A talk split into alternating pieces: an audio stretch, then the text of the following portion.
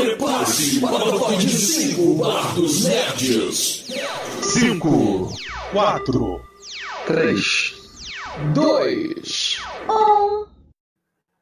É, galera, mais uma sexta-feira nerd, a gente aqui reunido, né? Porque nerd que é nerd não sai de casa na sexta-feira com quarentena ou sem quarentena.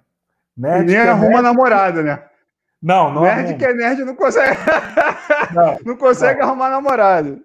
Só o Mike Myers. Lembra lá no Nerd Contra-Ataca? Só o Mike Myers que tinha uma namorada. Pô, é. Mais ninguém. Geralmente nerd não arruma namorada, não. Não, fica, fica em videoconferência na sexta-feira. né?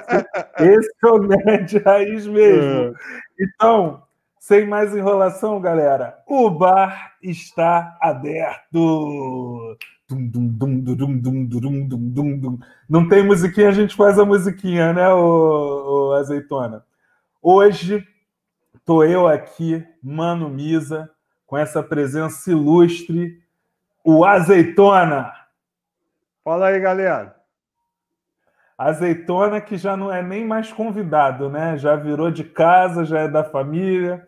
Quando o assunto é quadrinhos, quando o assunto é Marvel ou DC, vocês já sabem que a gente vai trazer o Azeitona. E olha ele aí. Não, Marvel, Então- Marvel é, é menos. DC, DC é Marvel. Marvel é, é mais você. Se bem que você é o, é o Marvete mais decenalta que eu conheço, né?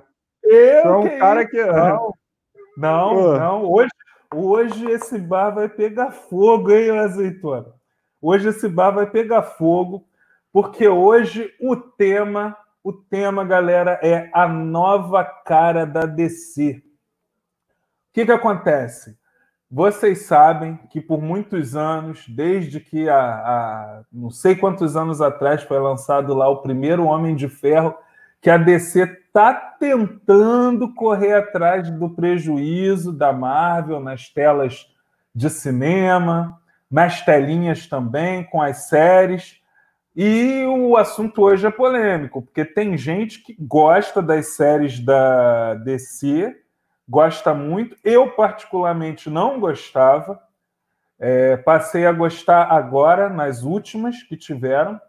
E nós vamos trazer várias novidades hoje, porque nós estamos sabendo que finalmente a DC trocou de showrunner, contratou um cara já há alguns anos, poucos anos, né? Que entende de quadrinhos, que é um grande escritor de quadrinhos, que é o Geoff Jones. Então a gente. Fala, Sofia. Tudo bem, Sofia? Obrigado aí pela presença. Um beijo. Sofia, a mais nova aquisição aí do Bar dos Nerds também. Agora ela é uma barda nerd também junto com a gente. Mas aí, continuando a minha explicação, o Geoff Jones ele assumiu o papel que na Marvel quem faz é o Kevin Feige. Muita gente diz que o sucesso dos filmes e das séries na Marvel é justamente porque tem o Kevin Feige à frente é, das decisões criativas, vamos dizer assim. E agora a DC tem um cara, agora não, desde do, do filme da Mulher Maravilha, que a DC contratou um nome de peso para poder fazer esse trabalho também. E nós temos visto aí a mudança, né? Nós tivemos várias mudanças recentemente e parece que finalmente a DC está conseguindo encontrar o seu caminho e finalmente vai se tornar aquela concorrente à altura da Marvel nas telas também, né? Assim como elas sempre foram nos quadrinhos. E aí hoje, para falar disso, eu não podia trazer outra pessoa senão o nosso especialista em quadrinhos, o mestre Azeitona. Fala você, Azeitona. É, sobre essa, essa questão do, do Geoff Jones, é, é aquilo. É como, como eu estava te falando no, no grupo, né? Essas, essas séries mais. A DC começa é, em 2012 com a Arrowverse, né? Com Arrow e etc e tal, que tem fãs, tanto que esse, esse Arrowverse continua se expandindo, tem a Batwoman aí e tudo mas é, agrada uns, né?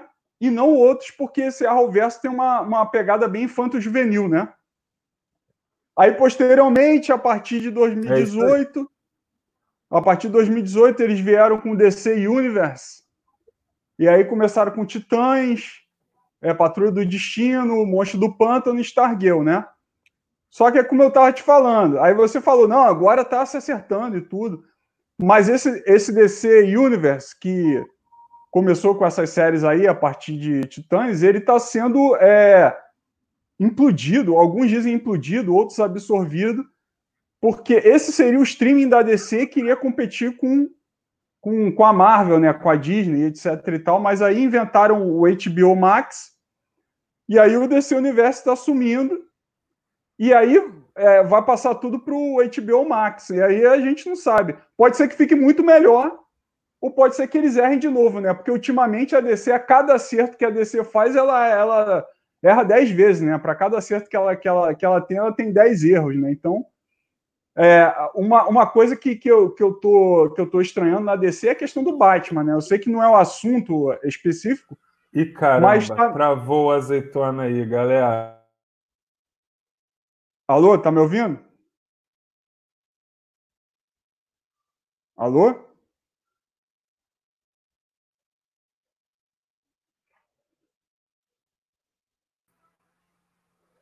Geladeira caiu. E aí, tá me ouvindo agora? Tô. Então, Acho é... que foi a geladeira que caiu, né? Só a conexão é. que tá travando, Misa. É a minha? A minha ou a. Não, a do Misa. Aí ah. ele travou, aí parece que travou para todo mundo travou para ele. A do Misa que tá. O Rodrigo continuou. Mas vamos seguir aí, já que tá todo mundo se ouvindo. Não, beleza. É, se é... travar de novo, você continua, o azeitona. Tem tá. Problema. É, problemas técnicos ocorrem. Aí o que acontece? É... Aí é... Eles anunciaram, Robert Pattinson foi aquele aquele aquele que procurou toda aquela polêmica, mas tudo bem, é, vamos dar uma chance. Aí falaram, ah, mas o cara tem filmes, o farol, não sei o que, vamos dar uma chance pro cara, beleza. Aí posteriormente vem com aquela, eles vêm com aquela história de que Michael Keaton vai voltar. Aí depois Ben Affleck vai voltar. Aí depois Christian Bale vai voltar. Porra, entendeu? Então, é Robert Pattinson, Michael Keaton, Christian Bale, Ben Affleck, daqui a pouco Val Kilmer. Entendeu? Uma confusão do caramba. Agora... George Clooney.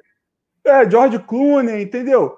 E aí, agora o, o Geladeira falou que vão fazer uma outra série sobre Gotham, com Batman Vampiro, postaram no Grupo Nerd. Então, eu acho que, tipo assim, é, é, eles acertam por um lado, mas por outro lado parecem ainda estarem perdidos, né? Mas Fazendo... erram por outro, né? É, escolhendo 300 Batman. Daqui a pouco vão fazer 600 filmes de Batman com 300 Batman diferentes. Porque eles querem inserir a questão do multiverso. Isso. Mas o, multi... Mas o multiverso, se não for bem feito, ele vira uma bagunça. Porque isso já aconteceu é. nos quadrinhos. Eu acho que, inclusive, eles estão tentando pegar o, o sucesso que essa série é, Dark Metal, né? está fazendo nos quadrinhos, não é isso? Que apresentou vários. Enfim, e claro que também eles estão querendo pegar o sucesso do Aranha Verso. Homem-Aranha no Aranha Verso, que ninguém esperava que ia ser o sucesso que foi, tanto é que lançaram primeiro em animação, e agora, depois do sucesso, eles já estão querendo lançar até em live action. E tá com a mesma história. É, é, é a velha rivalidade Marvel e DC, né?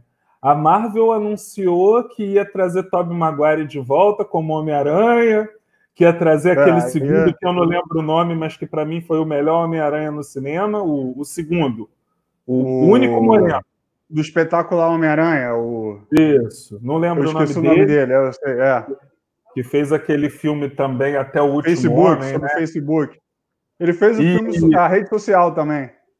Ah, é? Nem lembro dele nesse filme. É, ele fez a rede social também. Ele era o Eduardo Saverin, é o cara, o brasileiro que investiu dinheiro no Facebook e depois o Zuckerberg meteu-lhe a rasteira e tirou ele da empresa. Eu, eu acho ele um, um bom ator, porque, assim, além dele ser bom ator, ele é quem mais fisicamente realmente lembra o Peter Parker, né? É, ele é bom, ele é aí, bom, ele é bom. Mas aí, moral da história, foi só a Marvel anunciar isso. É o Andrew Garfield, cara. Andrew, Andrew Garfield, Garfield, isso mesmo, é Andrew Garfield. o nome dele. Spa Andrew Garfield, isso mesmo. Apesar do do Tobey Maguire ter uma questão de memória afetiva ali no início início dos anos 2000, ali quando a Marvel estava se acertando no cinema, né? Foi o início da caminhada da Marvel. Porque a Marvel, antes do ano 2000, eu, eu pelo menos, nem ouvia falar da Marvel no cinema. Dos anos, dos anos uhum. de 2000 para trás, eu nem ouvia falar da Marvel no cinema. A Marvel começa assim a, a chamar a minha atenção mesmo a partir ali de 2000 com X-Men. Antes disso era só DC, é. era só Batman, Batman e Superman, cara. O que Mas, eu via da Marvel, o que eu, o que eu via da Marvel antes de 2000 era que foi inclusive a primeira série de heróis que eu vi, aquela Hulk do Lou Ferrino, né? Que na época não tinha computação gráfica, pegava o Lou Ferrino, pintava de verde, né? Mas que era ótima, né? Era, era, ótima, era, era. Marcou época, marcou é o melhor época. Hulk é, até hoje. E o filho Porque dele tá tinha... na série do. O filho dele tá na série da Stargirl, né? O Homem-Hora. Ah, é? É, o Lofer Jr. É o é, é Jr. Mas calma aí, então. Calma aí que a gente vai chegar lá então, porque era isso aí mesmo que eu queria. Vamos começar do começo. Eu falei aqui no início do programa que desde que o Geoff Jones assumiu o papel de showrunner, de, vamos dizer assim, de mente intelectual por trás do universo da DC, tanto no cinema quanto nas séries, a coisa começou a melhorar. Então vamos começar por aí. Vamos começar dizendo para a galera quem é o Geoff Jones, o currículo do cara, né? Um pouco assim do que o cara já fez, inclusive nos é, ele quadrinhos. começa nos quadrinhos, né? Ele começa nos é, quadrinhos. E por, que, e por que, que a gente acha que ele é uma aposta acertada que está que tá sendo assim, vamos dizer, a, o, o combustível para essa DC mudada, Mas... essa DC melhor que a gente tem visto. Até, até tem o Jin também, né? O Jin também, ele, tava, ele tá no, num posto de comando aí, o Jin pô. Na DC, antes, pô. Antes de te passar a palavra, eu vou até relembrar aqui pro pessoal que olha o que, que acontece. Os filmes da DC, apesar de ter alguns fãs, eles não estavam agradando tanto assim o público. Começou lá no Homem de Aço, não é isso, ô, ô Azeitona? É, é, recentemente, né? Porque Antes tinha, mas é, Não, mais recentemente, o... o... que tentaram fazer o do universo compartilhado é a partir do Homem de Aço, 2013. Isso, isso. É, porque antes a gente pode considerar o quê? O Watchmen? Eu, eu digo de 2000 para cá. Eu digo nessa. Então, nessa de 2000 nova... para cá, porra, é só o Watchmen, né? Quando, quando o cinema de Não, tem aquele, tem aquele mulher gato da Harry Berry também, né? Que não tem nada a ver. Putz, grila, era melhor nem lembrar, né, cara? Era que não tem nada a ver com a mulher gato mesmo, só pegaram o nome. É, é, é. Então, e é, aí o que, que acontece? Quando a DC. Porque, vamos lá, né? Cinema de super-herói não era uma coisa levada a sério. Mesmo quando algum herói era levado para a tela, não se chamavam os melhores atores, não se chamavam os melhores diretores, eram sempre obras de baixo orçamento, com exceção mesmo do Super-Homem, do Christopher Reeve, lá no início dos anos 80, né? É, é, e do Batman, final dos anos 70, 78. e do Batman, o, o primeiro Super-Homem é de 78, do, com 78, o Christopher é. Reeve no papel? É o, ah, então. o primeiro é 78 foi uma homenagem aos 40 anos do Super-Homem. Que 30, foi criado em 38, 78, 40 anos. Entendi. E, o, e depois, né, uns quase 20 anos depois, o Batman, é, justamente aí com Michael Keaton no papel, com. Não, 89. Batman 89. São então, 11 anos. anos. 11, 11 anos, depois. 11 anos, é, 11 é. anos. Então quer dizer que aí sim, Michael Keaton, que é um grande ator no papel, o Jack Nicholson como Coringa, Isso. o diretor era o Tim Burton, quer dizer, é. um elenco de primeira. E, é. e, e Kim Basinger, dois... que era Kim Basinger, que era uma estrela da época, uma estrela dos anos 80. Isso, então. Fez nove mil semanas de amor. Mas na época, esses dois filmes, Super-Homem e Batman, eram exceções à regra. A regra Isso, eram é. sempre produções de baixo orçamento, mal é. feito, até que, tudo bem, veio o X-Men, dirigido pelo 2000, Brian Singer, 2000, é. lançou a carreira do Hulk Jackman, logo depois Isso. veio o Homem-Aranha com Tobey Maguire, Maguire, que é um marco também. Isso. É, a partir aí, desse a partir desse Homem-Aranha que o, o cinema de, de super-heróis mostra ser rentável e chama a atenção da indústria. Ele é um marco esse Homem-Aranha de 2002. Isso aí. Só que aí, né, é, a coisa começa a explodir mesmo, começa a onda que a gente conhece hoje de filmes de super-herói, é lá com o primeiro Homem de Ferro. O Homem de Ferro, isso. É. Né? É, Na verdade, uma é uma escalada, né? São várias fases que, que o, que o cinema de heróis vai passando e vai numa crescente, né? Isso. Só que aí vamos dizer assim, Homem de Ferro, personagem da Marvel, é, entre aspas, a gente pode dizer até que um personagem B da Marvel, né? Pelo menos nos quadrinhos, porque ele, ele não. Pelo menos na nossa geração, que já estamos aí lendo. Pô, eu gostava, aqui, cara. Eu gostava. gostava. Eu lembro uma vez. Gostava, eu lembro uma vez que. Quando eu comecei a ler quadrinhos ali em 89, né? Que eu comecei em 89. Aí é, eu peguei uma minissérie do Homem de Ferro, cara, que abordava a questão dele com o alcoolismo, né? Que ele é, é alcoólatra, né? Eu me amarrei, me amarrei naquilo, cara. Eu falei, caramba, que coisa diferente, né? O, o super-herói dependente químico, né? E tinha essa questão é, do alcoolismo ali. Fala. Mas note bem, note bem. Se você começou por essa história, essa história não é de 80 bem mais antigo. Cair? Não, Cair? vai, tô ouvindo, tô ouvindo, tô ouvindo. Então, essa história é bem mais antiga. É, parece assim que para a geração dos nossos pais, o Homem de Ferro era um personagem muito interessante, tanto é que teve aquela adaptação é, para desenho animado também, né? Dos anos 60 ainda, dos anos 70. É, é, tinha, tinha um desenho que eu via também na Marvel ali na. Acho que antes da Xuxa, cara, na época do Balão Mágico ainda. eu estou ficando velho, né? Mas era um desenho assim, tá bem, bem tosco, né? Eram, eram figuras meio paradas, né? Era uma figura, tipo assim, aparecia o Thor, né? O Thor velhinho, né? Que o Thor era um velhinho, né? a identidade secreta do Thor. Aí ele só mexia o braço assim, batia a, o cajado no chão e virava o Thor, né? Mas era uma parada bem, bem tosca, mas eu gostava, eu gostava do Namor, por exemplo. Mas aparecia Homem então, de Ferro, Hulk. Só que já na, só as histórias do Homem de Ferro da nossa época já eram bem chatinhas, né, cara? Eu lembro que na década de 90 vinha num mix a, na revista do Hulk. Aí era o Hulk, Novos Mutantes e Homem de Ferro. E acontecia uma coisa assim rara. Eu não li as histórias do Homem de Ferro, cara. E era, era tipo assim, era, eu acho que era a única história que eu não lia.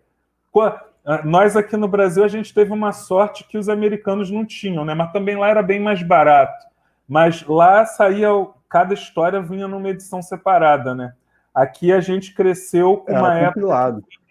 Eu, é... cara, eu peguei em 89 mesmo, em 89 mesmo, eu peguei o quando eu comprava a revista do Super-Homem, vinha o Super-Homem do John Byrne e a, logo depois vinha a Mulher Maravilha do George Pérez na mesma revista. Ai, Duas grandes fases de dois grandes heróis e, porra, por por um preço só, né? Pô, ali é direto, é. era muito bom mesmo. É, a gente, a gente tinha essa sorte aí é. naquela época. É. O Emerson, o Emerson Alves está dizendo aí, entrando no meio do episódio da conversa, mas DC Seed é um Walking Dead de herói. Ah, ele tá perguntando, DC Seed é um Walking Dead de herói?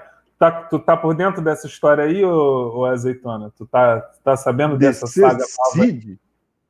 Não, não, é, não. Eu, eu, eu, ouvi falar alguma coisa que tipo. É nova? Porque o, a, é, a saga mais. A saga mais nova que eu, que eu li é o relógio do juízo final, que acabou agora, né? Aham, uhum, de um Que é do Geoff né? Jones, é do Geoff Jones. Então, ele é, ele é maravilhoso. Por falar nisso, o nosso mal é que juntaram duas pessoas hoje que perdem o foco com muita facilidade. É. A gente está, inclusive, falando mais da Marvel do que da DC. E o tema hoje é a DC. Então mas, vamos começar. Mas sabe o que é? você não tem hoje, você não tem como falar de cinema de heróis sem citar a Marvel, cara. É impossível. Não, é verdade. Impossível. É verdade. Impossível. E respondendo a pergunta aí do nosso ouvinte, é, parece que o, o Darkseid finalmente conseguiu completar a equação antivida. E aí, aí que ele citou, desse, desse seria já as consequências seria as consequências do dessa equação antivida agindo na Terra. E aí é zumbi, mas não é, entendeu? É, é, é os infinitos universos paralelos aí da DC, né?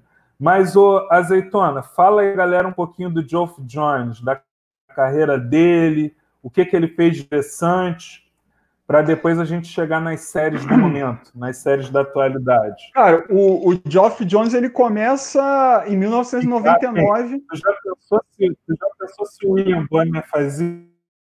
O quê? Cara, já pensou o William Bonner apresentando o Jornal Nacional Aí a, a, a, a Maju tá namorando, manda uma mensagem para ele. Maju é do jornal hoje, filho. Não do Jornal Nacional, não, pô. Tu vê, sabe, tá sabendo nada da Globo, não, hein, cara. Maju é jornal hoje. Aquele aí do, da hora do almoço. Mas eu vou. É, o Misael travou, eu vou continuar aqui. Cara, o Geoff Jones, ele vai começar. Fala aí. E caramba, azeitou Bernardes para ficar com a Maju. Maju é jornal hoje, não é jornal nacional, não, pô. Aí, aí, ó, aí. É. aí o nosso querido geladeira incrementando o programa aí, ó, trazendo a DCC. Mas vai, que eu te interrompi. Fala do Geoff Jones, que a gente já está aqui meia ele... hora e a gente ainda nem começou o. Ele começa, ele começa em 1999 exatamente com a Stargirl, não com esse nome. A Courtney Whitmore, né? Whitmore. Ela tinha outro nome, Spangled, não sei o quê, que usava um cinturão, mas começa com esse personagem em 1999 que basicamente o nome da revista é Stars mais alguma coisa. Mas que meu Star inglês é horrível. Star e Strap. É. Strap é, é o faixa, né? É o outro personagem. É, em 1999. E ele começa aí, na DC. Naquela época ele era desconhecido. E a, e a, a revista, ela, ela é bem o que é a série, né? Aquela menina lá em na, naquela não, cidade não Blue fala Valley. Da série agora, não. Não fala agora da não, série. Mas a não, revista, mas a revista, eu tô falando da revista, que a revista é semelhante à série. Aquela curiosidade que você me contou a respeito da motivação para ele criar personagem, eu quero guardar mais lá para frente, mais para quando a gente for falar da série propriamente dito. Fala mais Sim, da carreira mas... dele mesmo. O que ele fez depois? Então, mas, eu, mas eu vou começar por, por essa revista. A tá. revista tá. é bem aquilo mesmo, a menina que não se faz referência à Era de Ouro, exatamente como a série fala, referência à Era de Ouro da DC, um passado é da DC. O que é a Era, a Era de, de, Ouro? É o seguinte, é, os quadrinhos, eles são divididos em... A história dos quadrinhos, essa é uma, uma questão de historiador, né? Historiador dos quadrinhos. A história dos quadrinhos é dividida em fases. A primeira Era de Ouro, que vai de 1938 com Superman até é, ali os anos 50, quando vem o Comics Code Authority, que isso dá um programa que, na verdade, era uma censura, porque o, o Comics Code Authority ele foi, ele foi feito é, por causa de um livro chamado A Sedução dos Inocentes, né? Que é um livro de um, de um acho que é de um psicólogo, um cara que escreveu um livro ah, falando que os quadrinhos levavam a juventude à delinquência, né? É, deturpava a juventude, levava à delinquência. E uma das teses mais famosas do, desse, desse, desse livro é a questão, a relação entre o Batman e o Robin, né? Que é, dava a ideia de homossexualismo, né? O homossexualismo ali que era pregado na entre Batman e Robin. E hoje em dia falar de homossexualismo é uma coisa mais, né?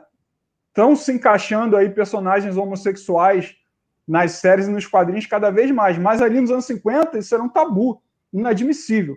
Então, se quando se associou os quadrinhos ao homossexualismo e outras coisas mais, as pessoas, né, surtaram, né? A sociedade uhum. conservadora americana surtou. Aí uh, o governo criou o Comics Code Authority, que é uma, tipo, uma censura é, em cima dos quadrinhos, e os quadrinhos, quando eram criados, eles tinham que se adequar a essa censura. Então limitou muito a criação do, do, do dos artistas e várias Mulher editoras. Maravilha. Mulher Maravilha, que antes era uma personagem é, feminista, né, pró-feminismo, passou a ser praticamente uma dona de casa nos quadrinhos, né? E é, vários desses personagens. É, fala. Eles tiveram que se, se tornar politicamente corretos, né? Histórias bobinhas. E, e isso, tirou isso. muito da, da, da profundidade do, do, dos quadrinhos. E aí, é, como várias editoras não, não se adaptaram a isso, elas faliram, né? Foram, foi quebrando a indústria, né? Aí termina a Era no, de Ouro aí. Era de Ouro, Natal da Era de Ouro que você citou, houve uma explosão de personagens, né? É, era, era mais é. ou menos a ascensão que a gente está vendo hoje no cinema.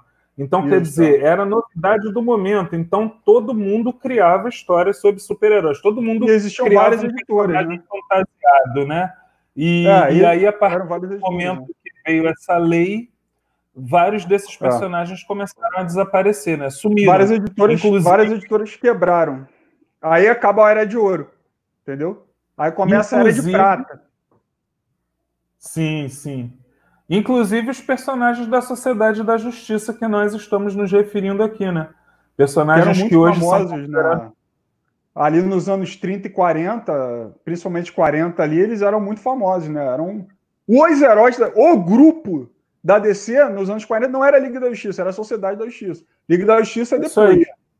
Era a Sociedade da Na Justiça. Na realidade, é, foi, foi a primeira super equipe, né? A primeira super. Já existiam os defensores. A primeira, a primeira, no, a primeira. Um dia ia ser a Marvel, só que os defensores eles eram mais uma propaganda de guerra, né? A primeira super equipe que apareceu nos quadrinhos, propriamente dito, foi, foi a Sociedade da Justiça. Né? Porque a Marvel mesmo ela vem, ela vem mais tarde, né? A DC que inicia mesmo esse mercado com o Superman, né? Que nem era da DC, né? O Superman, ele não foi criado pela DC. O primeiro herói hum. criado pela DC foi o Batman. O Superman uhum. ele foi criado pelo Jerry Siegel e Joe Schuster, mas eles, eles criaram personagens e saíram batendo na porta de várias é, várias editoras para tentar vender o personagem e não conseguiram. Ninguém aceitava, ninguém acreditava. Quem acreditou foi a DC, mas aí a DC comprou o personagem, né? E aí tem essa questão de direitos autorais, aí até, até, até recentemente tinha essa briga, né? De, de, de direitos autorais entre a família do Jerry Siegel e, e, e a DC Comics, né? Mas é, é, foi comprado pela, pela DC, né? Mas não foi criado. Até eu acredito até que você diz que o Batman foi o primeiro super-herói da DC propriamente dito. É, ele foi criado porque na época DC, a DC também não tinha esse nome, né? A DC na época era. Não, era National, Detect... acho que era National Periódicos, alguma coisa assim. Isso. É Aí a nome. National Periódicos tinha a revista chamada Detective Comics. Né? Onde estreou o Batman. Isso. Onde e daí é que sai a sigla DC. Aí o nome, é daí que sai o nome. É. Isso é posteriormente. Que por muitos anos eu achava que era sigla de Washington, da capital dos Estados Unidos, só que não tem nada a ver, né? Não tem nada a ver com isso. Aí é, quer dizer e... Distrital Country, né? Distrital, é, Distrito Federal. Isso aí. E vale a pena a gente dizer também, já que a gente entrou nesse assunto, que o final dessa era de prata, o final do assim, a, dessa censura era de ouro, nos era de ouro. Não, é, eu digo, veio a Era de Ouro, que acabou com a aprovação dessa lei. É, que, o que, que, Aí depois inicia a Era de que, Prata. Que aí isso. surge a Marvel mesmo, entendeu? A partir ali dos anos 60 então, ali que. Final dos anos 60, né? Porque era isso que eu ia falar. Final então, mas a Marvel, início, né? a Marvel vai surgir na Era de Prata. Ela vai surgir na Era de Prata. Então, mas eu ia te falar, como bom Marvete que eu sou, que eu Sim. acho que a Marvel foi a grande responsável pela queda do dessa censura dentro dos quadrinhos. Porque, como hum. a gente bem sabe, o Stan Lee estava para desistir, né? Ele, ele já escrevia quadrinhos desde a Segunda Guerra Mundial, estava para desistir disso, ia fazer outra coisa da vida dele, sei lá, ia, ia ser mecânico, quando ele resolveu lançar uma revista do jeito que ele queria. Entre aspas, ele resolveu ignorar a tal da censura e fazer uma história do jeito que ele queria, que aí ele lançou Quarteto Fantástico e daí para frente não parou mais. Mas vamos voltar para o Geoff Jones. O, o, a Stargirl, como você falou, é um renascimento da Era de Ouro.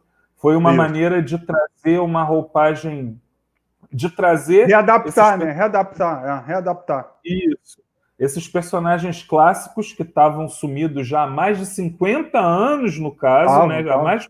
Olha, eu, eu, eu até te falei isso, né? Eu comecei a ler quadrinhos nos anos 80. E nos anos 80, ou seja, mais de 30 anos atrás, não se falava neles naquela época. Hum. Não se falava é. em Sociedade da Justiça, não se falava em Era de Ouro. É, então eles estão apagados há pelo menos 30 anos, entendeu? Pelo menos 30 Isso. anos eles estão apagados. E, e aí o que, que acontece? Então eu vou falar para você, o Geoff Jones, já no, no, início dos anos 2000, ele começou a me chamar a atenção com a revista dos Titãs. Ele, ele trouxe os Titãs de volta. Que para a galera que não sabe, é, apesar dessas animações mais infantis estarem fazendo um tremendo sucesso atualmente, a revista mais teen da DC também sempre foi uma das mais adultas, né? É, nunca, nunca teve histórias bobinhas dos Titãs nos quadrinhos, né? Sempre abordou temas muito sérios dentro da revista dos Titãs, bem mais na pegada dessa série recente aí, né? E, e, eu comecei, eu tive, o primeiro contato que eu tive com o Geoff Jones foi na revista dos Titãs, que eu inclusive comecei a colecionar na época, achava muito boa. Eu comprava uma, um monte de revista da Marvel e comprava a revista dos Titãs. Era a única revista da DC que eu estava comprando. Eu também, eu também gostava de, de Titãs, mas uma fase mais antiga, né? A do Marvel Wolfman e George é. Pérez. É, que foram é, eles mas... que popularizaram os Titãs mesmo. Porque os Titãs existiam desde os anos 60, mas eles nunca tiveram muito destaque, né? A partir dos anos 80 ali com Wolfman e Pérez é que eles, eles ganham mercado. Mas aí voltando para os anos 2000, ele me chamou a atenção, vamos dizer assim, com, com o renascimento dos Titãs, né? Como você falou, a fase clássica do, do Marv Wolfman e do Jorge Pérez. Marv Wolfman, inclusive, criador do Monstro do Pântano, né? E do Mercenário, da Marvel. É, depois que eu comecei a fazer o Bar dos Nerds... Não, o Wolfman... Eu... O Wolfman e o Pérez trabalharam na Marvel também, se não me engano, em Vingadores até. Eles têm participado, então, várias participações na Marvel. Isso, isso. E ele, o Wolfman, é, é um... Eu tenho uma revista aqui do.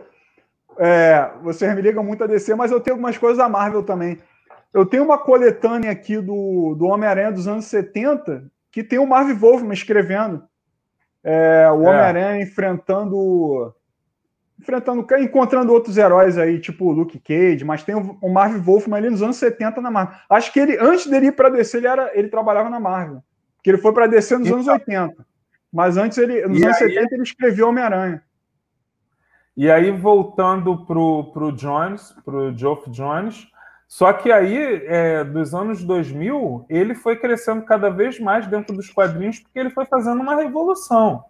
Esse, é, mas esse, ele, ele, o, ele, ele começa a ganhar fama. Ele começa a ganhar fama na, com a Courtney Whitmore em 99. Essa revista começa Não, a ganhar destaque. Aí ele começa beleza. a ficar conhecido na DC. Aí depois ele vai subindo, como você falou aí. Então, beleza. Só que aí, no currículo do cara, a gente tem o renascimento dos personagens clássicos da Era de Ouro, da Sociedade da Justiça. Com essa é, ele está fazendo a ele tá fazendo a proeza, a proeza de repopularizar, recolocar no mercado personagens que estavam esquecidos há mais de 30 anos. Né? Isso aí. Depois ele traz de volta o Lanterna Verde.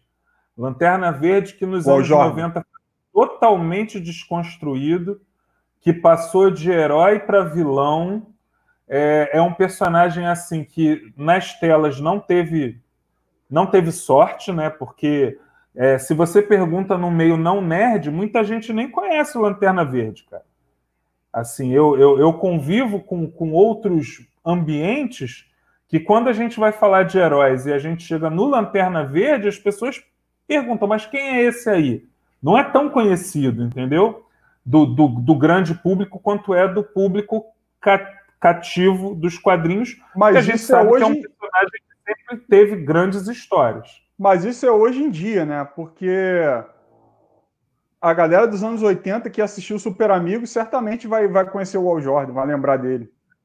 Até essa galera não sabe, porque se você lembrar bem, nem nos Super Amigos ele não tinha muito destaque, ele não aparecia muito nos Super Amigos. É, ele aparecia. E nos, anos, nos anos 2000, é, tem o Lanterna Verde naquela, naquela animação da Liga da Justiça, né? A Liga da Justiça Sem Limites.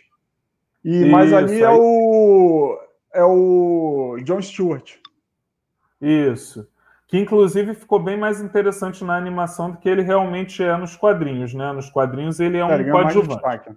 É, coadjuvante. Só que aí o, o Geoff Jones ele, ele reescreveu aquela mesma origem clássica do Lanterna Verde, trouxe o Al Jordan de volta para o posto de, de maior Lanterna Verde de todos os tempos e começou a criar uma série de. e, e expandiu a mitologia dos anéis de energia e tudo mais a, a, a- proporções inimagináveis, cara. Coisas que eu nunca ia imaginar, né? Porque a partir do Geoff Jones não, não tem mais só a tropa dos Lanternas Verdes, agora tem tropa de tudo quanto é cor que você imaginar. É, Lanternas a qualquer Vermelhas. momento né? aparece uma cor. É, a É. qualquer momento vai aparecer uma cor nova.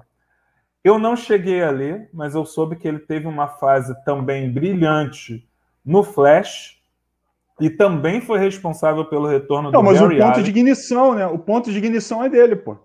A saga Então. que dá origem a, a- a- aos 952, a remodelação do universo DC, é- foi ele que fez. Agora, é, quanto a essa questão, Você quanto esse, uma outra aí. Você citou outra aí. o ou seja. Para resumir isso, Doom's Clock Day, que está sendo a junção do universo de Watchmen com o universo tradicional da DC, que até então eram Isso, duas coisas de ignição também. Só que eu tenho, eu tenho uma ressalva aí, cara. Eu tenho uma ressalva aí, nesse, nesse reboot da DC. Que a DC, Hum. ela, ela. Eu comecei a, a colecionar os 952 foi em, 2000 em 2012 ou 2013. Por aí. Que eu tava lendo que havia remodelação do universo DC, não sei o quê. Eu falei, pô, vamos fazer um reboot, vamos remodelar o universo DC. Aí, beleza. Aí comecei a comprar os 952. Cara, em 2012. Passaram-se oito anos e a remodelação ainda não acabou. Porque ela começa.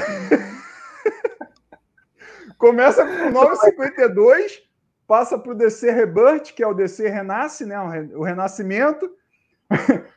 vai para o Dome Days Clock, relógio do juízo, do juízo final, e vai continuar ainda. Ou seja, são quase 10 anos de remodelação, não acaba nunca, cara. Não, que é eles isso, desistiram. Vamos falar a verdade. Pô, Vamos falar a verdade. Que isso, cara? A DC, a DC é o samba do crioulo doido, meu irmão. Não tem. não tem. Nunca. 10 anos não de tem- reboot, que isso, cara? Não, não Não- existe isso, Você cara. sabe que, na verdade, os Caralho. 952 não deu certo, não teve a repercussão que eles estavam esperando. Aí fizeram uma nova reformulação. Na É, que é realidade, DC parece, que Renasce, cada né? revista, parece que cada revista que eles lançam é uma reformulação. É uma reformulação que nunca acaba. Essa que é a verdade. É, o que você Não, falou. não, não acaba nunca. São quase 10 anos Mas- isso aí.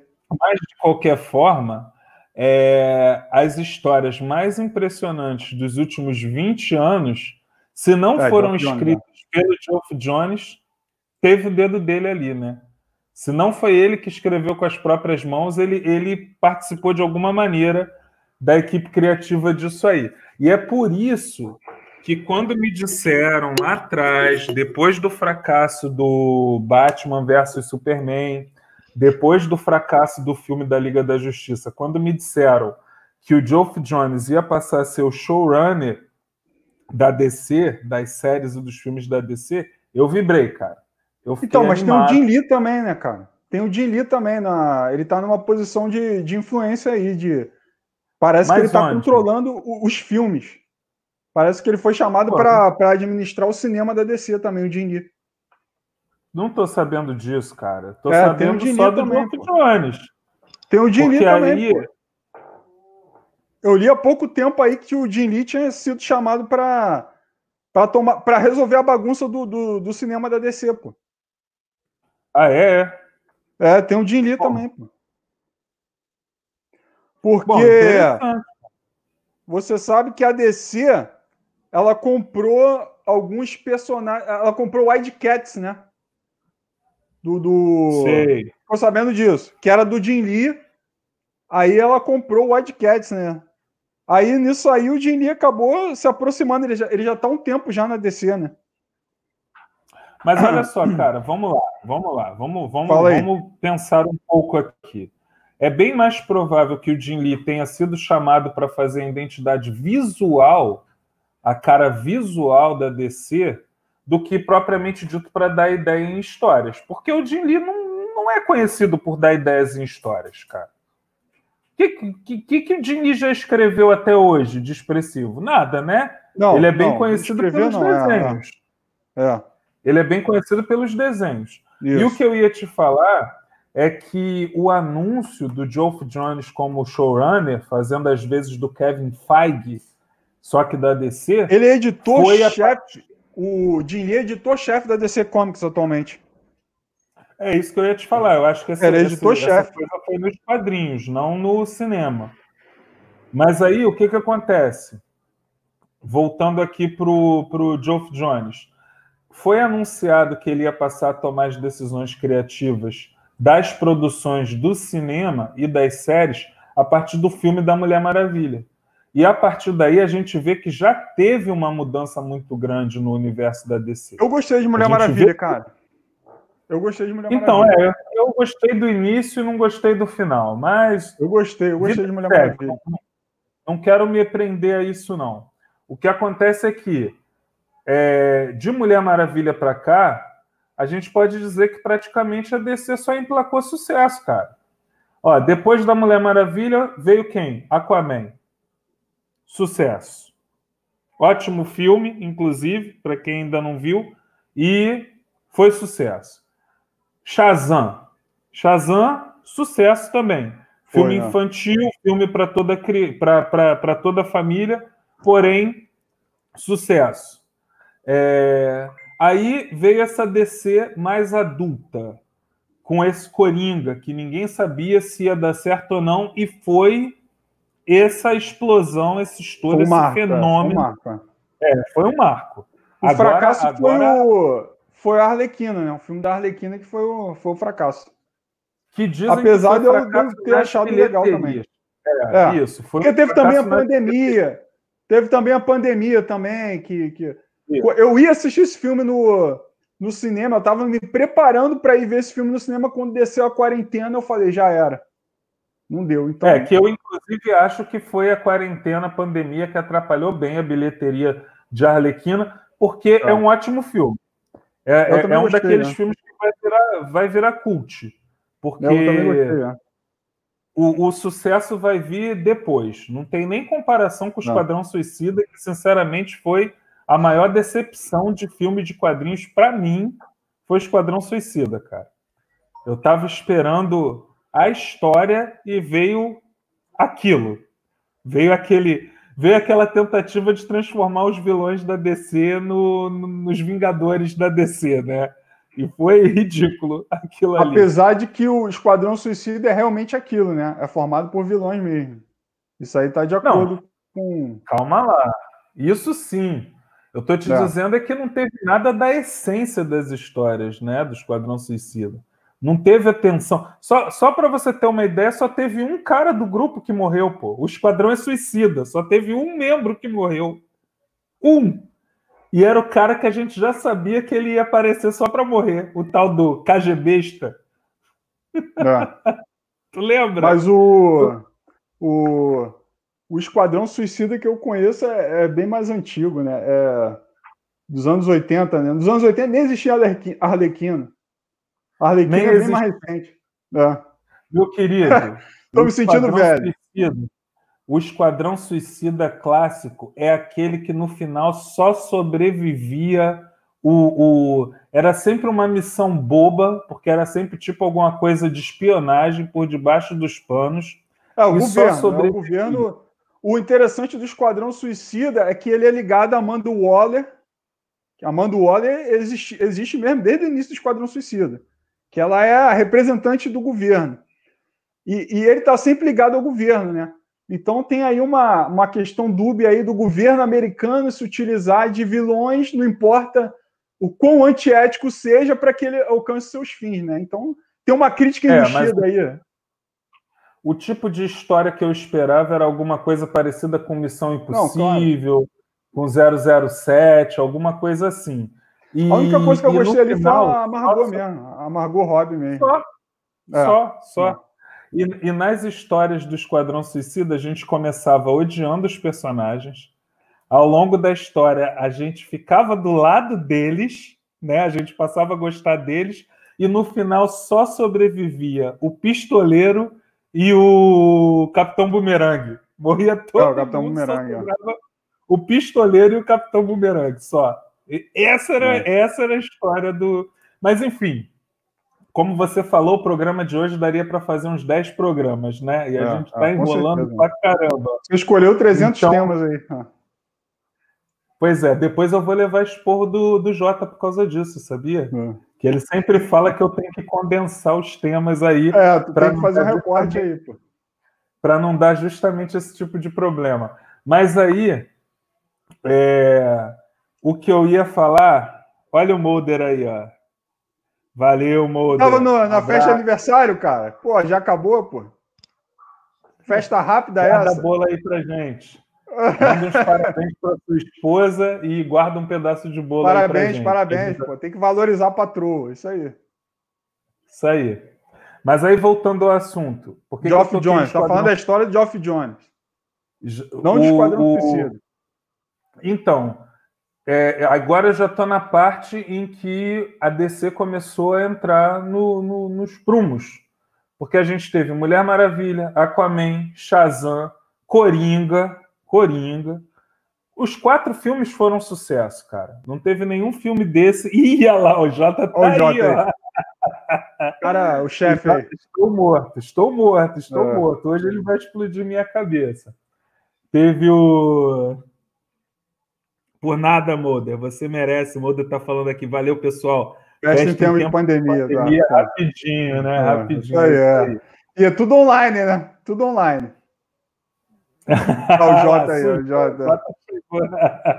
É. Mas então, eu toquei no Esquadrão Suicida para te falar que foi anunciado o remake mais rápido da história do cinema, né? Porque não tem nem cinco anos que a gente teve um filme do Esquadrão Suicida e já está aí em fase de produção um remake do Esquadrão Suicida. Versão de diretor agora... Não, com, com o super diretor, pô, o diretor de Guardiões ah, da não, Galáxia. O Esquadrão Suicida 2, né? Que você está falando.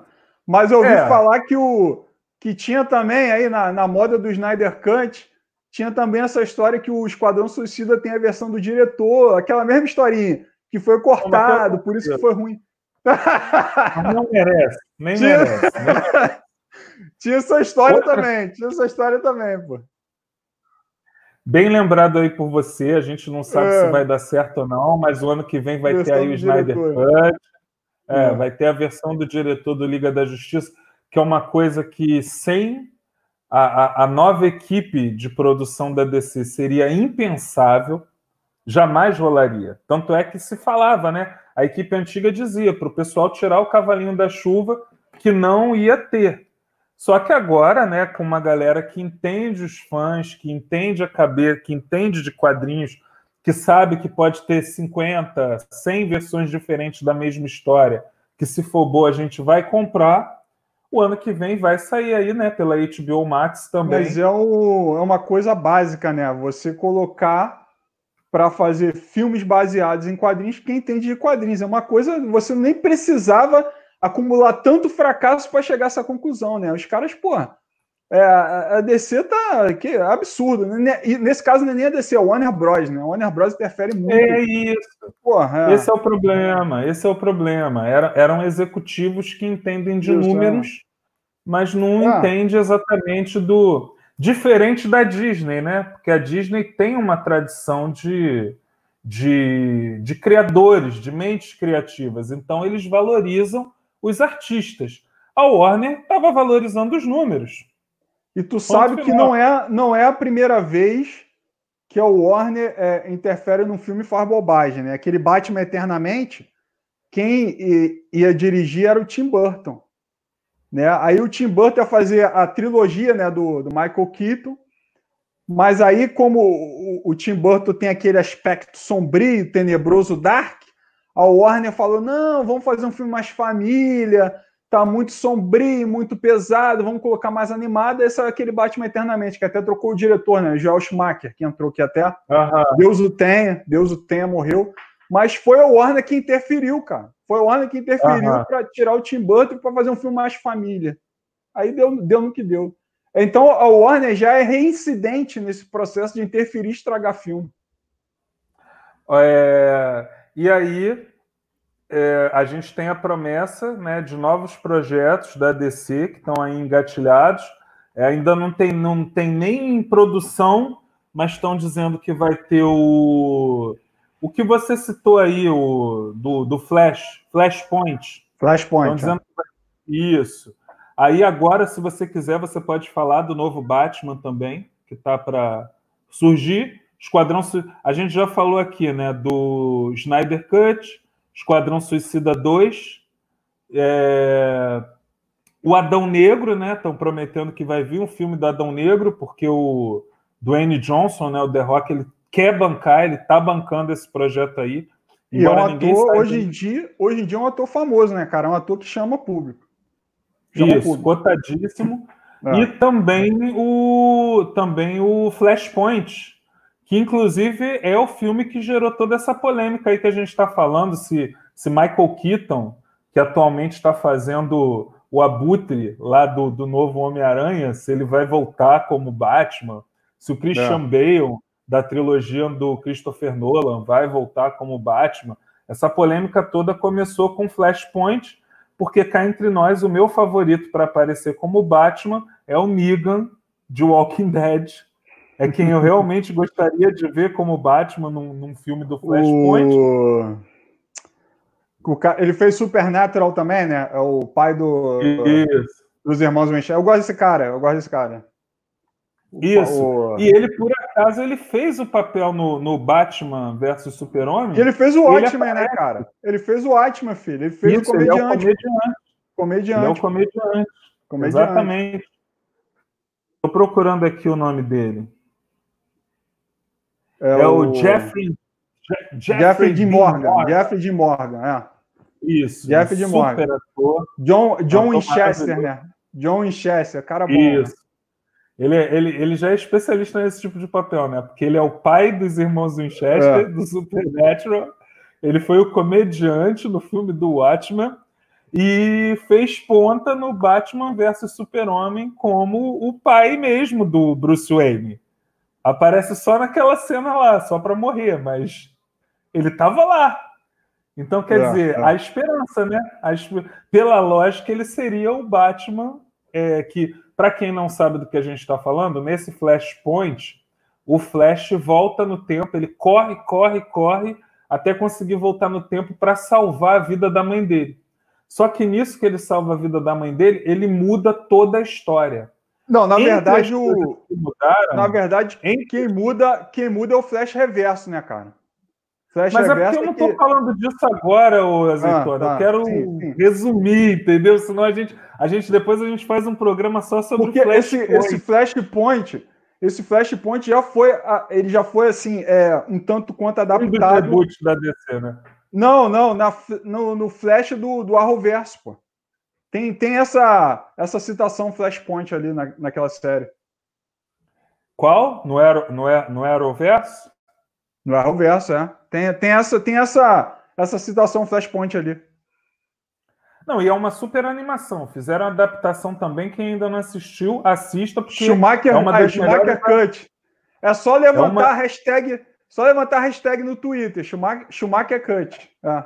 Lê aí para quem está só ouvindo o podcast. O que, que o Jota mandou aí para você? Qual foi a pergunta aí? Fala aí. Aí, Azeitono, roteirista de Batman Eternamente disse que tem uma versão do diretor do filme. Será que vamos ver um Schumacher Cut? Tem, pô, tem um Schumacher. Não, só não pode, só não pode zoar o cara porque o cara, o cara morreu, né, cara? E o cara fez um filme que eu, que eu acho assim excelente, cara. que é o Um Dia de Fúria, né, cara? Foi ele que fez, pô. Um Dia de Fúria. Olha aí quem apareceu para dar um alô pra gente. Salve. Pô, grande Isaura. Obrigado aí pela presença. Isaura Mas é então, ele é profundo conhecedor do Arroverso, cara. Ele assiste desde, desde 2012. Exatamente, né? E. Ah lá, o Flashpoint, tá vendo? A segunda ou terceira temporada do Flash é Flashpoint. Ah. Já foi adaptado é. já na, na série. E aí, né, uma hora depois do programa, a gente chega aos finalmente. A gente chega onde eu queria chegar, que são as séries mais recentes da DC. Porque uh, o, o momento aí em que o Rafael Belém chegou é até um momento pertinente, porque a gente sabe que a DC, é, no início dos anos do, 2000, lançou aquela série Smallville, né? Que era o, o Superboy. Eu tô revendo né? na Amazon. Tem na Amazon, tô revendo. Pois é. Somebody é... save me! Essa aí mesmo. Banda de um sucesso só, né? Tal de. Inclusive, zero. é um dos melhores temas de abertura de série que eu já ouvi. Porra, me amarra. Sempre, porra. Sempre fico bolado com isso. Então, mas aí a minha implicância é a seguinte: que por causa do sucesso de Smallville, se criou uma espécie de, de fórmula né, para as séries da DC. Aí, o, o, qual é a minha implicância com o Arrow, o arqueiro? É que, na uhum. realidade, eles pegaram a personalidade do arqueiro verde, pegaram o personagem arqueiro verde e transformaram ele no Batman, né? Por algum motivo que eu não sei qual é, o Jota, se tivesse aí no programa, ele ia saber explicar pra gente, mas por algum motivo escuso, eles queriam fazer, depois que terminou Smallville, Smallville teve mais de 10 temporadas, se eu não me engano. Foram 10 anos, é. Foram 10 anos, né? Foram 11 temporadas, né? Se é, não me engano. É, não é, durou quando muito. Eu, é. Quando eles esgotaram a fórmula, não tinha mais o que fazer. Queriam, se falou muito na época em se fazer uma série do, do Batman. Aí depois Fizeram apareceu o Aquaman. Uh, falaram de ser uma série do Aquaman. Não, eu digo bem antes de Gotham. Eu digo para substituir Smallville. Para poder, como é que se diz, dar alguma coisa para os fãs órfãos de Smallville. É, eles ficaram especulando por, por muito tempo que eles iam fazer, e o que surgiu foi Arrow, né? Foi essa série do arqueiro. Que até nos primeiros episódios foi bem legal, porque usou bem assim a origem mesmo do arqueiro verde, né? Do Oliver Queen, dos quadrinhos. Só que o Oliver Queen sempre foi um, um personagem, vamos dizer assim, ele tinha uma personalidade parecida com a do, com a do Tony Stark, com a do Homem de Ferro, né? É um bom vivan, é um cara mulherengo, é, divertido, era um cara de humor ácido. E quando chegou esse personagem na série, ele não tinha nada disso. Ele tinha aquela personalidade muito mais próxima da personalidade do Batman do que da do Oliver Queen, né, do Arqueiro Verde. Mas mesmo assim, muita gente diz que a série é excelente. Eu, eu não vou tirar os méritos não, mas da ela, série. Ela, ela deu origem ao chamado Arrowverso, né? Que é um, um gênero de, de, histórias que desencadeou Flash, Supergirl e continua crescendo. E aí que, que vem. A... Fala aí. É porque aí vem a minha segunda implicância. Porque com o sucesso do Arrow, eles começaram a fazer a fórmula, né? Que é o herói com, com uma equipezinha é, ali por trás dele. É, é isso que eu, que eu acho. Olha só, é isso que eu acho, eu acho que eu não gosto no Arrowverso, porque todo herói tem que ter uma equipe. Time Erro. Eu não, não sabia que tinha time Erro, nunca vi. No máximo ali que eu vejo o Erro, o Erro é. atuando é com, com o Ricardito, que é o, o, parceiro mais jovem dele, que vai dar origem aos Titãs lá nos anos 60, depois. Vai se juntar com a Aqualide, com o Robin, vai fundar os Titãs, né, o Ricardito. E a filha dele, tudo, é mas time Erro é, time Flash, existe time Flash? Nunca vi time Flash. O, o Flash a, a mulher então, do, nunca teve a mulher do, do, a mulher do Flash, a Iris West, fazer parte de um time combater o crime junto com o Flash. Nunca, nunca vi isso. Não, meu irmão, não, nem me fala, nem me fala sobre isso.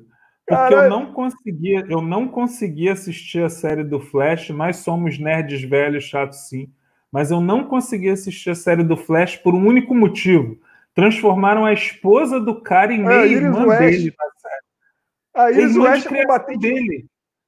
Não, E a- ela, e a ela virou irmã de criação. Então, mas no início da série, ela era irmã de criação dele, ele era apaixonado por ela e não conseguia se declarar. Aí eu falei, ah, não, aí não, joguei à vontade. Se, se eu tivesse no universo aí do filme, eu tinha quebrado a televisão naquela hora, ô azeitona. Que droga Pô, é essa? Nevasca. Que A flash Nutella é nevasca. esse? A nevasca do time Flash, que eu saiba, a nevasca era inimiga do nuclear, mano. Nu- Uhum. Nunca vi a nevasca ser é, do time Flash. E, e o pior, time Supergirl. Time Supergirl. Pô, A Supergirl nunca teve isso. e fora que o super-homem foi reduzido a, Secundário, né? a sidekick, sidekick da Supergirl, É, né? Do- E, e, e vão fazer uma série do, do, do Arrowverse com o Superman que vai ser a reedição daquela série dos anos 90, Lois e Clark. Que é focada no Clark Kent, não no Superman. Pois é. Então, era isso que eu ia te falar. Essa, essa, essa levada dessas séries, apesar de que todo mundo fala que Gotham também foi uma série boa. Mas a- eu vou te falar, série aí, Krypton, que só teve uma temporada. rapidinho, a Não, única coisa que duas, eu. A única coisa que eu gosto no Arrowverso é- são os crossovers, que eu acho que é bem melhor do que, do que eles tentaram fazer no cinema. Isso aí é a única coisa que eu gosto. Os crossovers eu, eu acho que ficaram Por maneiros. sua causa. Por sua causa, eu fui assistir os crossovers. É, é, é, quando foi novidade, foi legal. Porque, por exemplo, cara, até aquela série. é, como é que é? Heróis do Amanhã? Legends Lendas of do. Amanhã. Le Isso, é? Lendas do Amanhã, Legends of Tomorrow.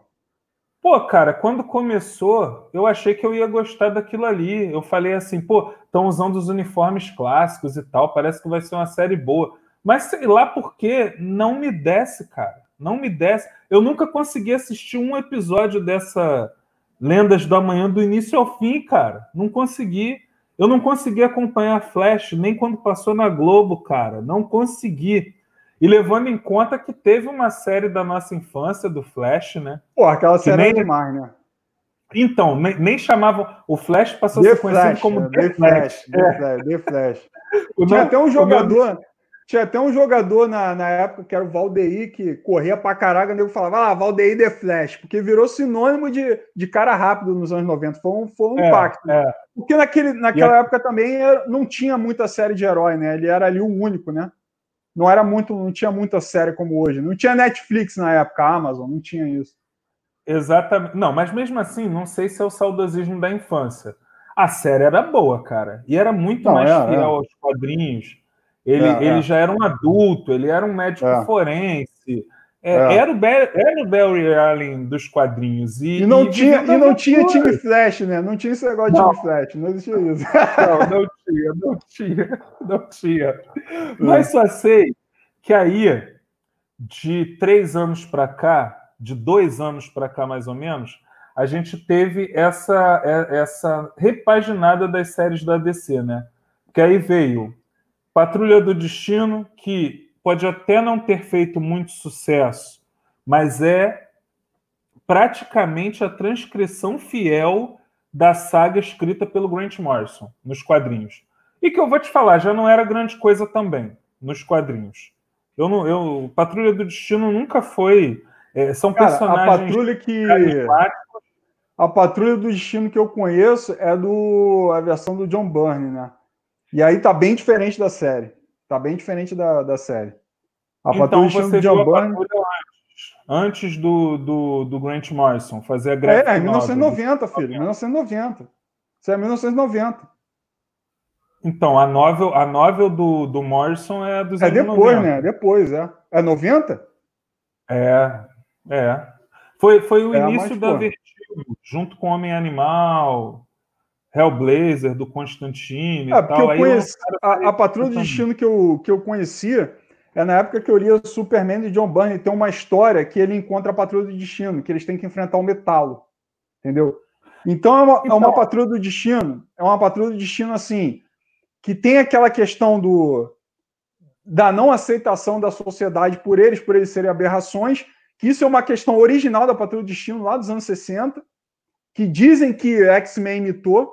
Não vou entrar nessa polêmica, senão vou tomar tiro dos Não, mas mas é isso, não, mas é isso aí mesmo. É a, Entendeu? Os X-Men é uma versão melhorada da Patrulha do Destino, É, dos anos Porque 70. essa questão de. de Tem uns da- seis meses de diferença entre um É, grupo e das aberrações não serem aceitas pela sociedade, a Patrulha do Destino ela já falava disso.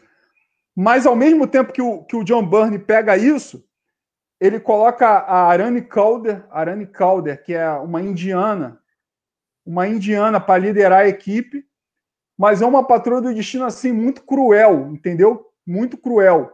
Ela- ele- eles arrebentam o metalo, eles arrebentam o metalo mesmo, entendeu? Tá, Sem- mas, sem Azeitona, outro dia a gente fala só do John Byrne.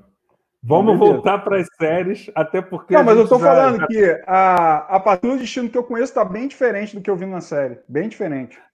Então, eu já. Eu, o- a Patrulha do Destino, eles sempre funcionaram melhor como coadjuvantes. Exatamente como isso aí. Você leu sobre eles numa participação do Super-Homem. Então, Isso. quer dizer, como coadjuvante. Nas revistas solo deles, na realidade, nunca, nunca achei assim tão interessante. Inclusive, foi uma das piores coisas que eu já li do Grant Morrison, que é outro também que merece um programa só para ele, né? Assim como a E gente falou do que- Joe. Foi ele que revitalizou o, o Super-Homem na- nos 952. A Action Comics foi revitalizada por ele. Foi, pô. E, e foi brilhante. Porque é um É a super-homem melhor que, história. é um super-homem que usa calça jeans, cara. Tu não chegou a ver isso, não? Não, não li. Porra, é que tem até aqui, eu ia até pegar, mas eu vou ter que procurar aqui. Se tu me der um tempo, eu acho. A melhor, a melhor história que eu já li do Super-Homem foi escrita por ele, pô. E já agora, nos anos 2000, que é. Mas ele, ele All-Star. revitaliza, ele revitaliza a Action Comics, aí bota um super-homem usando calça jeans, assim, bem, bem básico, bem jovem, assim, é muito interessante. E é um Que, super-homem... inclusive, Fala. inclusive, se você não sabe, essa daí que você está falando agora vai ser a próxima animação da DC. Vai sair uma versão dessa Act- Action Comics aí que você está falando. Vai sair uma animação. Vão, vão adaptar essa história que você está falando para as animações. É, agora, foi muito boa, muito boa. é, Muito boa. E, e a, que eu- a minha favorita é Super-Homem All-Star. Foi Grant Morrison que escreveu também. Mas aí o Azeitona, o Geladeira já perguntou aqui pra gente qual é o assunto de hoje. E aí, enfim, Doom Patrol, Patrulha mais de uma hora já, hein? Tem mais É, hora já. pois é. Que na realidade nem foi o Marco, né? O Marco foi essa nova série dos Titãs. O Doom Patrol apareceu como. é, apareceu em um episódio. Spin-off. Um spin-off. isso. Porque ele aparece Exatamente. no episódio e depois vira série, um spin-off. Isso aí. E aí, depois a gente teve a notícia da Monstro do Pântano, que infelizmente foi cancelada na primeira temporada. Outra também- atrapalhada da DC aí, outra atrapalhada. Pô, cara, e tu assistiu a série?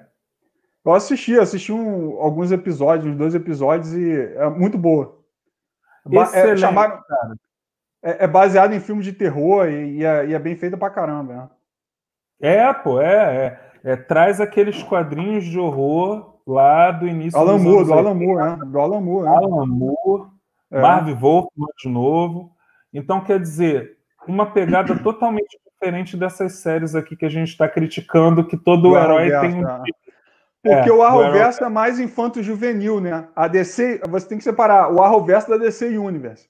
A DC Isso aí. Universe ela tem uma, uma pegada mais adulta. O Arrowverse é mais infanto-juvenil. Então, ele, o Arrowverse ele agrada muito essa, essa galera mais nova. Agora, os fãs mais antigos, eles realmente eles vão preferir a DC Universe. Mas é aquilo que eu estava te falando, DC Universe está acabando, né, cara? Uhum.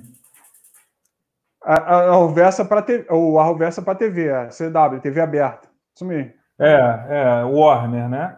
E aí, a gente chegando aqui no final, a gente chega finalmente nessa série nova aí que é da Stargirl, que eu tô assistindo, né? Te obriguei a assistir. Diz aí, o que, que você achou Não, eu já série? ia assistir, eu já ia assistir. Porque eu, eu, eu conheci a Stargirl, cara, há pouco tempo, assim, uns dois, três anos, porque é, o Cartoon Network, no Cartoon Network tem um, tava, tava passando um, um novo desenho da Liga da Justiça, assim, mais infantil, mas estava passando um novo desenho da Liga da Justiça. Aí eu falei, pô, né, novo desenho da Liga da Justiça, né? Como eu sou fã da DC, eu parei para ver. Aí o personagem principal apareceu o Batman o Superman, mas o personagem principal era Stargirl. Eu falei, ué, por que colocaram essa personagem com o personagem principal? Aí que eu fui pesquisar, correr atrás, saber quem era. Aí que eu comecei a, comecei a ver. Mas assim, uns dois, três anos, ela já tava, esse personagem já estava ganhando um protagonismo em cima da Liga da Justiça. Entendeu? Então o personagem está crescendo assim dentro do universo DC. E, e ela faz parte da, da Sociedade da Justiça, mas ela também tem, nos quadrinhos, ela também chega a participar da Liga da Justiça, né? E nesse desenho ela era o personagem principal, cara. Na, pô, pra você botar um herói na frente de Batman e Superman é porque o herói é muito bom, né? Aí eu fui correr atrás. Eu não cheguei nem a ver. Qual é essa animação aí que você falou? Cara, é não sei o nome. Tava passando na Cartoon Network, cara. Mas o, o nome eu esqueci. É uma animação nova da Liga. Mas não é aquela que são só das meninas? As meninas é que são Não, não, é um, é, um, é um outro. É um outro. Eu esqueci Bom, o nome agora. E aí agora você pode falar para o pessoal aquilo que eu pedi para você guardar para o final. Então aí com essa hum. série mais recente, agora, qual é a relação dessa série com o Geoff Jones? Bom, o, o, como eu estava falando, o Geoff Jones é ele aparece ele aparece nos quadrinhos da DC com é, com esse com essa com essa personagem Courtney Whitmore, né? Whitmore. Que surge em 99. É, aquilo que a gente já falou, reeditando a Era de Ouro e tudo, e etc e tal. Aí ela surge em 99 e lá em 2003, nos anos 2000, quando você fala que o, o Geoffrey Jones estava crescendo, é que ela vai se tornar Stargirl, porque vai receber o cetro do, do Starman, né? Starman é um dos Mas grandes heróis da Era de Ouro. Fala aí. Mas tem um outro detalhe muito marcante, né, que você me falou algumas semanas atrás, quando a gente estava planejando esse programa de hoje, que o, o próprio Geoff Jones, você quer falar? Fala você aí. Ele é que ele, ele, ele criou essa essa personagem quase como uma homenagem ao a, a irmã dele, né?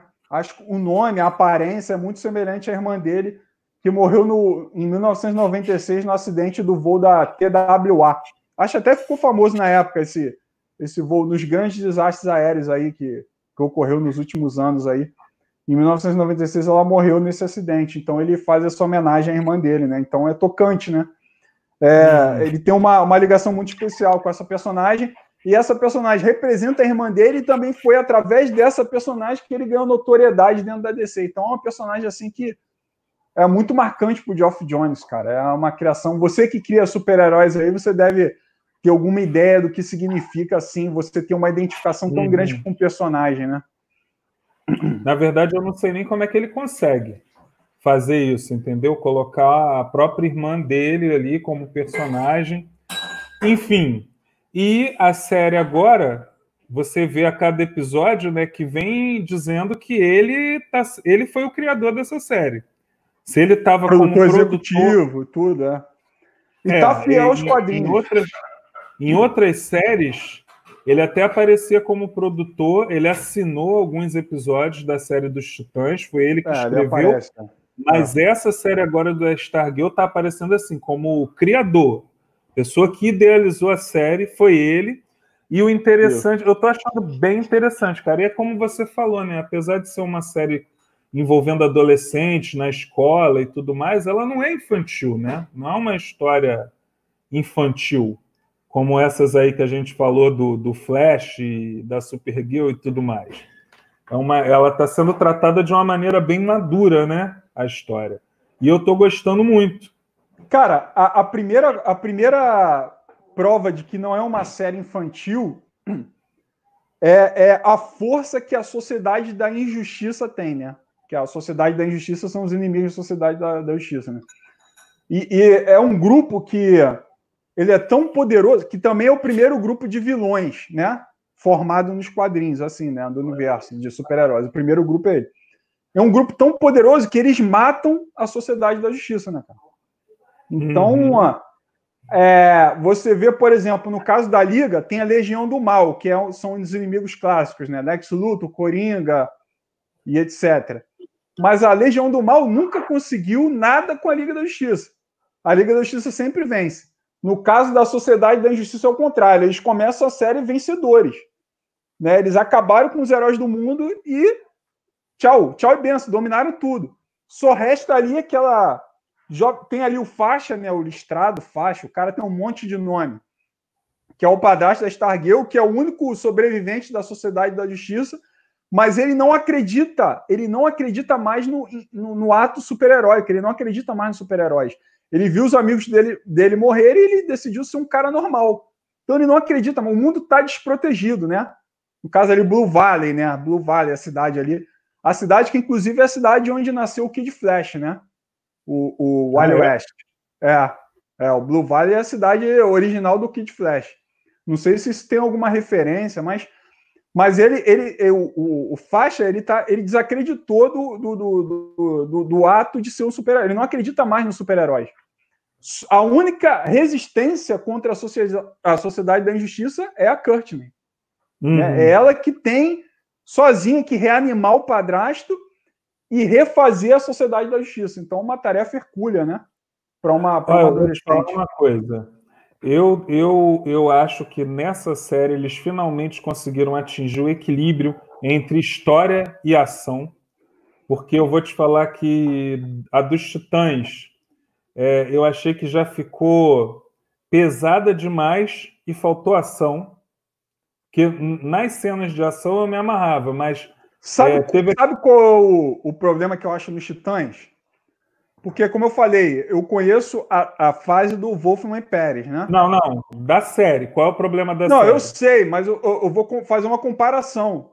Vou fazer uma comparação porque os Titãs que eu conheço é Wolfman Pérez. O que eu vejo entre a série e os quadrinhos do Wolfman Pérez é que na série eles estão sempre em crise por serem os Titãs. Entendeu? Eles estão sempre em crise por serem. Ah, nós não queremos, toda hora nós não queremos ser os titãs, aí vai embora, a, a Moça Maravilha vai embora, o, o, o outro Robin, o Jason Todd vai embora, e todo mundo vai embora, fica ali o Asa Noturna sozinho, toda hora o grupo se desfaz, eles não eles não se veem como titãs, eles não se acreditam como titãs. É bem diferente do que eu conheço do Wolfman Pérez, onde eles se assumem como titãs e vamos enfrentar o Traigo, vamos enfrentar o Exterminador, vamos enfrentar a Colmeia, eles são os titãs, eles assumem isso. Agora na série não, eles estão sempre em crise. Ah, a gente não quer ser os titãs, etc e tal, né? Uhum. Sempre essa dificuldade, né? O, o, grupo nunca tem uma coesão, né? Eu acho isso é, bem estranho, né? Apesar de ser uma boa série, apesar de, de ter bons pontos ali. Aí veio Patrulha do Destino, que também é, é boa, mas é bem mais ou menos. Inclusive tem esse é, mesmo essa eu não achei, Essa eu não achei falou. legal, não. Essa eu não achei legal, não.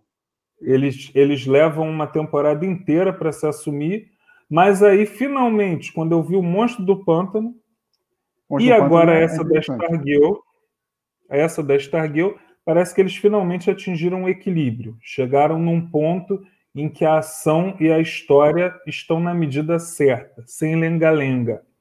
E aí eu chego na pergunta final para você. Com o que a gente tem visto nesses últimos dois anos, tanto no cinema quanto nas séries e até mesmo os quadrinhos que você tem lido, o que que você acha que o fã da DC das telas pode esperar para os próximos anos, para o futuro? É... Nas séries, nas séries assim, realmente, é aquilo que eu estava falando, a questão do DC Universe, que estava indo bem, como você falou, todas essas séries aí a partir de Titãs, uma pegada mais adulta e etc. Mas o problema é o HBO Max, né? Que chegando o HBO Max. É... Ah, valeu, obrigado, hein? O problema é o HBO Max. Ele é o maior HBO... manjão mesmo. É, eu não, eu não vou falar teus apelidos aqui, porque, porra, né, pega a mão pra caramba, né? Esse é um programa de família. Vamos botar o Comics Code. Vamos botar o Comics Code Authority pra gente aqui, a gente vai falir também. Mas vai, continua. Mas aí o DC Universo vai acabar, né, cara? Esse é o problema. Ele tava acertando, mas vai acabar. Vai vir um HBO Max. Né? Será que vai ser melhor? Será que vai ser pior? Eu não sei. A gente eu não tenho, eu não tenho como prever, né? Porque até porque o HBO Max ele vai congregar tudo que to, todas as produções do Time Warner, não sei o quê. Então vai misturar é, é, é, é saga Harry Potter com, com DC, vai ficar tudo no, no, mesmo no mesmo streaming. Eu não sei como é que eles vão fazer isso. Eu preferia que continuasse o DC o, o Universe, né? Que, que até era uma proposta boa, porque você acessaria séries, filmes e, e acessaria quadrinhos também. Eles iam disponibilizar quadrinhos, etc. Eu, eu preferia que a DC tivesse um streaming próprio, né? Mas eles estão acabando com uhum. isso, então eu não sei. Agora, quanto ao cinema, é, eu não sei, o, o, o, James Gunn, né, que é o diretor do, do, Guardiões da Galáxia, é um bom diretor, pode ser que faça um bom Guardião, é, um bom Esquadrão Suicida 2, mas o problema é essa questão aí do. Eu tava, tava botando fé no filme do Batman, né? A gente estava ali no grupo Nerd, a gente estava até acompanhando aí a, a construção do filme do, do, do Batman do Robert Pattinson, o Batmóvel assim, mais anos 80, não sei o que, muito legal. Mas aí com essa história de, de, de, de falarem aí de 300 Batman diferentes, né? Que vai entrar na questão do filme do Flash no Flashpoint. E é aquilo, o Flash, para você lidar com o multiverso, você tem que saber escrever legal. Tem que ser um cara que saiba mesmo escrever legal com o multiverso. Porque se não, se não souber abordar isso, vai virar uma bagunça, vai ficar estranho. Porque nos quadrinhos a DC ela criou o multiverso nos anos 60, com Flash mesmo, né? Quando o Flash Barry Allen encontra o Flash, o Flash da Sociedade da Justiça, o Jay Garrick. Aí começa a se formar o um multiverso, né? Que aí eles falam que o Flash Jay Garrick era da Terra paralela e o Barry Allen era da Terra ativa. E ali se inicia o multiverso. Então, a DC foi criando milhares de universos com milhares de universos, milhares de heróis diferentes, foi comprando heróis de várias editoras, comprou o, Capitão Marvel, o Shazam, né, chamado Shazam, comprou o Besouro Azul, e a cada herói que eles compravam, eles falavam, ah, o Besouro Azul da Terra tal, o Shazam da Terra tal, aí comprava mais um, esse é da Terra tal, esse é da Terra... E aí foi, foi crescendo o multiverso, foi, foi, foi, foram se multiplicando os universos, os heróis, e ficou uma coisa tão confusa que quando chegou nos anos 80 e 85, os caras falaram: não, a gente tem que acabar com o multiverso, porque ninguém está entendendo nada. Aí o que, que eles fizeram? Eles pegam o Wolfman e o Pérez, que estavam fazendo sucesso nos Titãs, e eles falam: vocês têm que organizar isso tudo, tá uma bagunça. Aí o que, que, que os caras fazem? Eles pegam as infinitas terras, né, que eram infinitas terras, infinitos planetas terra, de infinitos universos, e criam crise nas infinitas terras, onde eles acabam com o multiverso de vez, mas, né? Beleza, mas no que que isso, no que que isso influencia no momento que a gente está vivendo hoje? No cinema, se eles abordarem, se eles abordarem o multiverso no cinema de uma forma legal, coesa, coerente, vai dar certo. Agora, se eles é como a história mostra, se não souber abordar isso legal, vai virar bagunça vai virar um caos, ninguém vai entender nada. E aí, mais para frente, eles vão ter que fazer um novo reboot para reorganizar esses múltiplos universos, como foi feito em 85 no, nos quadrinhos, entendeu? Então, eu fico meio temerário quanto a isso. Bom, então, o meu, o meu parecer é que eles estão num momento bom, que na realidade é, eles já tiveram aí mais de 30 anos para aprender com os erros, e que esse reboot que você está falando, inclusive, já está sendo feito, a gente está vendo esse reboot ser feito agora no cinema, nas séries e tudo mais, principalmente no cinema, né? Com o Snyder Cut, com o Esquadrão Suicida 2, enfim. Sim, mas eu, eu digo né, a entrada do multiverso. A entrada do multiverso no filme do Flash, a partir do filme do Flash, com a entrada do multiverso. Se não for bem feita, vai precisar fazer um reboot de novo. É isso que eu estou falando. Entendeu? Então, é, o, o Geladeira está até falando aí, ó, que a Marvel também vai vir com multiverso Isso, lá no é. filme do Doutor Estranho, né? Então, é, mas eu acho que está num momento bom. O que eu esperava da DC, não sei se você já estava lá naquele nosso grupo, é o que eu acho que o Geoff Jones vai fazer, que é não vai ter universo compartilhado. Vai ser assim, pode, pode até ter um núcleo, Pode ter um personagem que, que, que vai dar origem a outros filmes. Mas, por exemplo, pode ter o, o Coringa, daquele filme que a gente viu ano passado, maravilhoso, e ter um universo ao redor daquilo ali, com, com outro ator interpretando o Batman, enfim. E a mesma coisa ter o outro núcleo, ter o núcleo mais clean, mais teen, que é esse aí da Mulher Maravilha, do, do, do Aquaman, do Shazam e tudo mais. De repente, até o Adão Negro vem num, num outro universo já, quem sabe? E eu acho que, na verdade, está em boas mãos, porque, como você falou lá no início do programa, eles colocaram nas mãos de um cara que entende de quadrinhos e que vai saber. E que ninguém, ninguém fez melhor do que o Geoff Jones até hoje a coisa de, de, de reinterpretar, de reinventar, de, de contar para o público mais moderno as histórias da DC clássica, como o Geoff ah, Jones. Ah, não, é. Ele, ele ressuscitou a, a Era de Ouro, coisa que né, não faziam há 30, 30, 35 anos. Pô, o cara é. foi, então. foi grande mesmo. Ele vai entrar, ele vai entrar na, na galeria dos grandes autores de quadrinhos aí, ou já está na, na, grande história. Pelo menos na DC ele já deixou o nome já. Isso aí, ele já entre os quadrinhos ele já está entre os maiores. E agora é. a minha expectativa é que ele faça um trabalho tão bom quanto ele fez nos quadrinhos nas telas. E, e eu acho que ele já começou. De dois anos para cá a gente já tem visto isso. É esse filme do Coringa, que é um filme que ninguém jamais imaginou que sairia do papel. São essas séries, como a própria Stargirl, essa daí dos Titãs. Então, quer dizer, eu acho que está indo por um bom caminho e finalmente a DC vai se tornar uma concorrente à altura da Marvel no cinema. E aí a gente vai poder retomar aquela discussão antiga do tempo da escola, né, Azeitona? Quem é melhor, Marvel ou DC? Digam aí vocês, né? É, porque. Suas considerações finais, Azeitona, que já passou da nossa hora. Beleza. É, é porque é, a DC precisa fazer, fazer frente mesmo, porque a, a, gente tem que manter acesa a nossa rivalidade, né? Eu tenho a impressão de que, do que nos últimos anos aí, nos últimos anos aí, dos anos 2000 para cá, falar de Marvel e DC no cinema seria a mesma coisa que falar de Vasco e Flamengo, né? Não tem mais rivalidade, né? O Flamengo ganha de lavada, né? O Flamengo seria a Marvel, né? A Marvel está muito à frente da DC no cinema, né? Vamos ver se agora Vamos ver se agora a coisa, a coisa melhora, né? Se você está dizendo, né? Vou tá de futebol. Mas não é verdade, pô. Não, tanto quadrinhos quanto futebol você entende mais do que eu, então vou deixar quieto. Não, quadrinhos, quadrinhos um você. Porra, quadrinhos tu é o cara também, pô. Tu é o. Tu é... Tem tanto tempo quanto eu, pô. Mas a gente abre um bar um dia só para falar aí do Flamengo e do Vasco, então, tá bom? A gente um Não, dia vai dar problema uma... também. É, é, principalmente agora se o Jorge Jesus sair, aí que os caras vão zoar mesmo. Putz, meu compadre, depois dessa, só me resta fazer uma coisa. Espero que os nossos ouvintes tenham gostado tanto quanto eu gostei do nosso bate-papo.